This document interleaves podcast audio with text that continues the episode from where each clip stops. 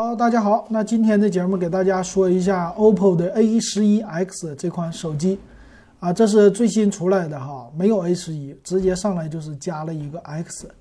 那这个手机主打的是什么呢？应该就是外观很漂亮，然后主打的是摄像头啊。那咱们来看一下这手机的外观，先来说一下。那正面呢，最近很多 OPPO 家的手机都是这样的外观，就是一个前置的水滴屏。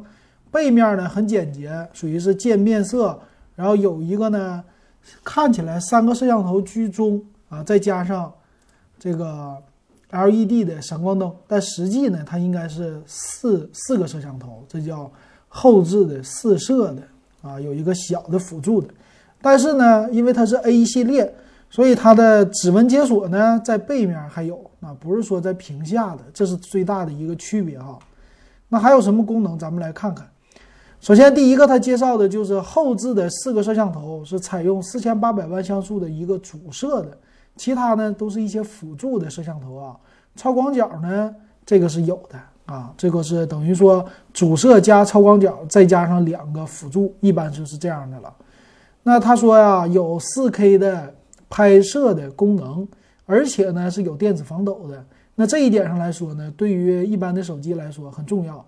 今年也是很多手机啊都推出了电子防抖啊这么一个技术，也有呢取中间的这种防抖的技术啊特别的多，然后也有超级夜景模式，还有呢人像的啊这种模式也都有。那前置呢比较弱呀，一千六百万像素一个摄像头啊这一点上没什么可说的，毕竟它的价位啊低一些。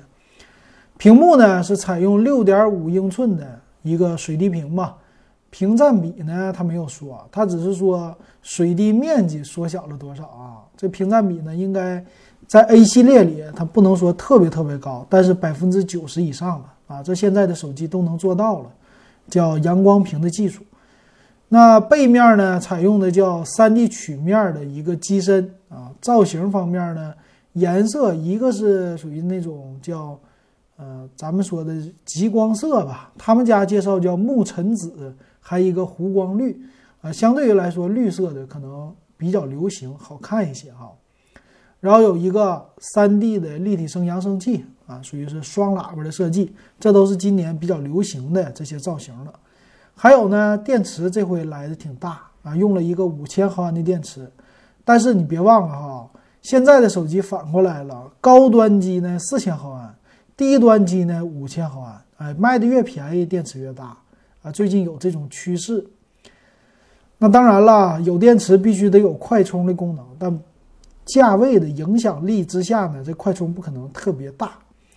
那内存呢，用的是八个 G，存储一百二十八个 G 的这种大的内存和存储啊，这是 OPPO 家很喜欢搞的，这样的话就能把整体的售价拉高啊，这是它用的一个技术。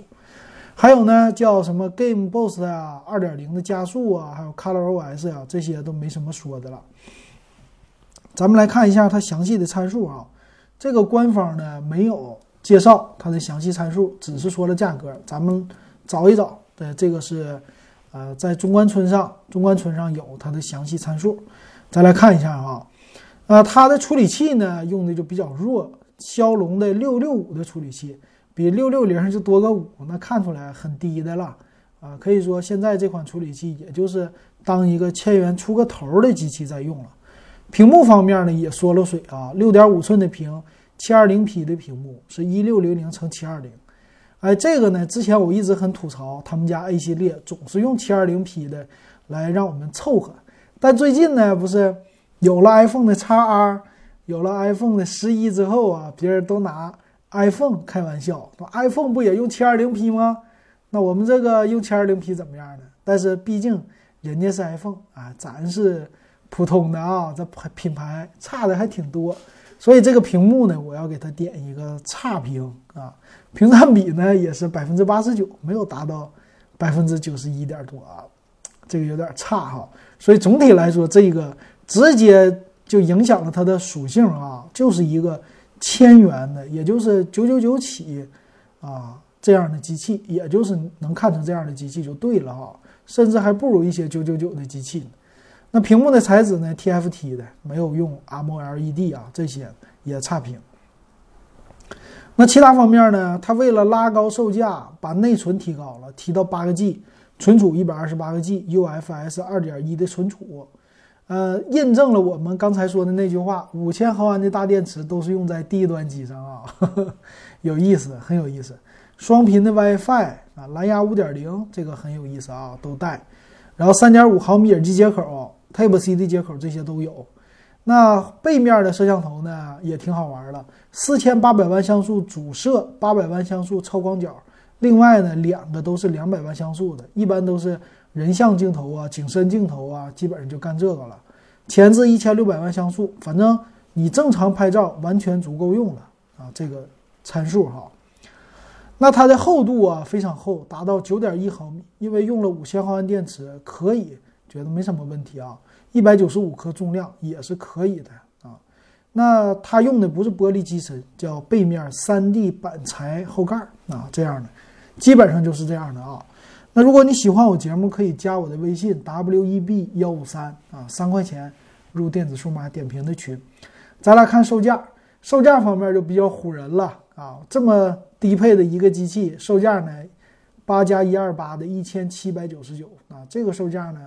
肯定要给他点差评啊，啊，就像现在怎么回事呢？他们家说的这样，他只是啊把内存和存储给提高了，提高以后呢就可以卖一个高价。但一般来说哈，内存差两个 G，一般是差两三百块钱，你可以说差三百。所以咱们倒推哈，倒推的话，这个机器如果是配六 G 内存，六加一二八版本应该是一四九九起。如果是四加一二八呢，应该是一幺幺九九。如果四加六十四 G 呢，基本上就是啊九九九的一个售价。所以这个机器呢，真正的啊，你要跟别人家比，别人家都是四加六十四 G 起，对吧？那它呢，也就是九九九的价位。但是九九九的价位，咱们说了，这个屏幕呢就有问题了。屏幕你不是七二零，你不是一零八零 P 的。所以相对于来说呢，买这样的机器啊，再加上它的处理器也比较弱，你买这样的机器就不如直接看 vivo 的 Z5X。vivo 的 Z5X 总体来说，摄像头虽然是背面有三个，但是比它四个也不差啊，基本上是一样的。所以这样的话，比起比较起来呢，它是没有什么性价比的。当然了，有一些人不太懂啊，他就是看，呃，这屏幕反正也 OK，我能看清楚就行。啊，造型挺漂亮的，啊，价位呢八加一二八，你看该有的什么都大，啊，价格呢也还行，能接受，有的人就买了，再加上在线下有一些优惠的，再送你一些东西，很多人就买了。买了以后，这个性能啊，你要用两年，这真是有一些问题了啊，所以我是不建议大家买这款机型的哈。行，那今天这个 OPPO 就给大家说到这儿，感谢大家的收听。